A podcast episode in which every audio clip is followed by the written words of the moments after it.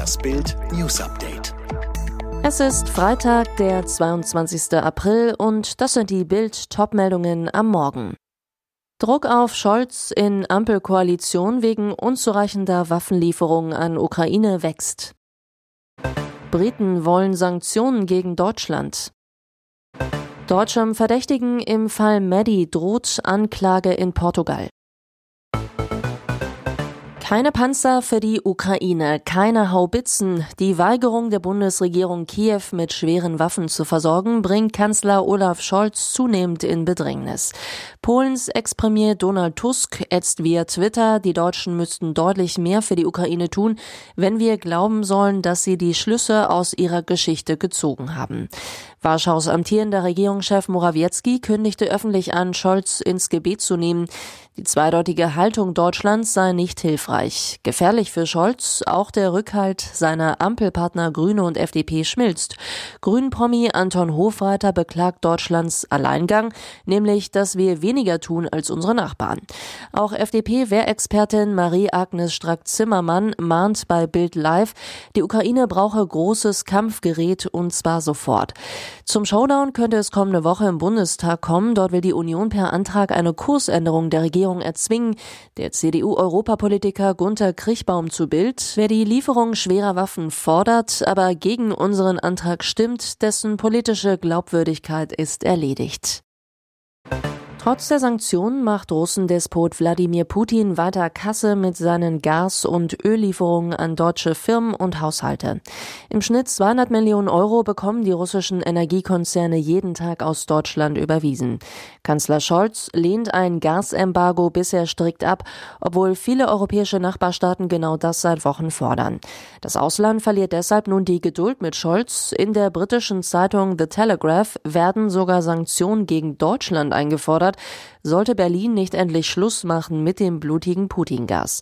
Deutschland sei natürlich frei in seinen wirtschaftlichen und politischen Entscheidungen. Der Autor des Artikels, Matthew Lynn, es gebe aber keinen Grund, warum der Rest der Welt sie akzeptieren sollte.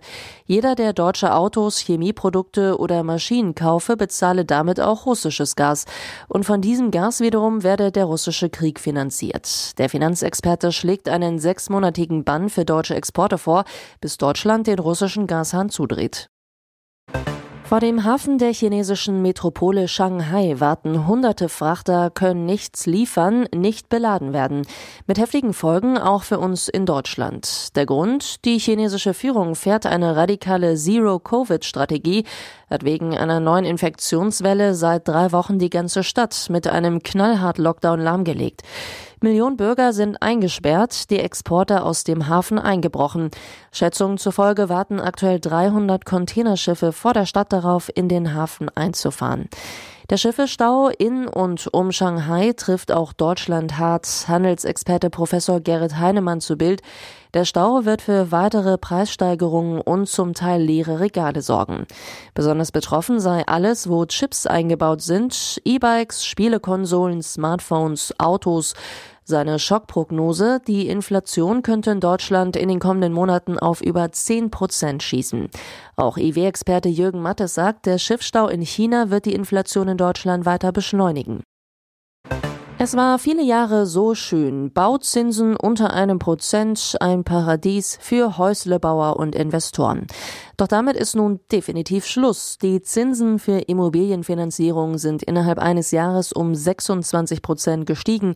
Im April gab es schon weitere Zinserhöhungen, sodass sie inzwischen fast 100 Prozent mehr zahlen als zu Beginn des Jahres, sagt Ingo Feuzig, Geschäftsführer Baufinanzierung Check24. Und Max Herbst von der FMH Finanzberatung meint, die Inflation wird weiter steigen und die Bauzinsen werden damit nach oben gezogen. Wenn die EZB die Inflation nicht in den Griff bekommt, sind 4 Prozent Bauzinsen im Laufe des Jahres nicht mehr vorstellbar. Sparfox Urteil, keine guten Nachrichten für Menschen, die vom Eigenheim träumen. Dazu kommen der Handwerkermangel und steigende Preise für Baumaterialien. Trotzdem, Immobilien in gutem Zustand und ordentlicher Lage sind weiterhin eine Top-Geldanlage. Stehen die Ermittlungen im Mordfall Madeleine McCann endlich vor dem Durchbruch? Der Deutsche Christian Brückner wird verdächtigt, Anfang Mai 2007 die damals Dreijährige entführt und ermordet zu haben. Bild erfuhr exklusiv, jetzt wird der vorbestrafte Kinderschänder Brückner von den portugiesischen Behörden offiziell als formeller Verdächtiger geführt. Damit droht ihm eine weitere Anklage. Brückners Anwalt, der Kieler Starverteidiger Friedrich Fülscher, erklärt auf Anfrage, der Schritt der portugiesischen Behörden sollte nicht überbewertet werden. Er gehe davon aus, dass diese Maßnahme ein prozessualer Kunstgriff ist, um die in wenigen Tagen drohende Verjährung zu unterbinden. Denn anders als in Deutschland verjährt in Portugal sogar Mord nach 15 Jahren. Und diese Frist läuft am 3. Mai ab. Dann könnte Brückner in Portugal wegen des Mordes an Maddie nicht mehr belangt werden. In Deutschland verjährt Mord aber nicht und in Deutschland wird im Mordfall Maddie weiter gegen Christian Brückner ermittelt. Cristiano Ronaldo hat am späten Abend das erste Foto mit seiner neugeborenen Tochter auf seiner Instagram-Seite veröffentlicht. Der Star von Manchester United hält das kleine Mädchen in seinem linken Arm. Daneben sitzen seine Lebensgefährtin Georgina und seine weiteren vier Kinder. Zu seinem Post schreibt Ronaldo Home Sweet Home. Gio und unser kleines Mädchen sind endlich wieder bei uns. Wir möchten uns bei allen für die vielen netten Worte und Gesten bedanken. Jetzt ist es an der Zeit, für das Leben dankbar zu sein, dass wir gerade in dieser Welt willkommen geheißen haben. Erst vor wenigen Tagen mussten Ronaldo und seine Freundin noch einen schweren Schicksalsschlag verkraften. Ihr Sohn ist bei der Geburt gestorben.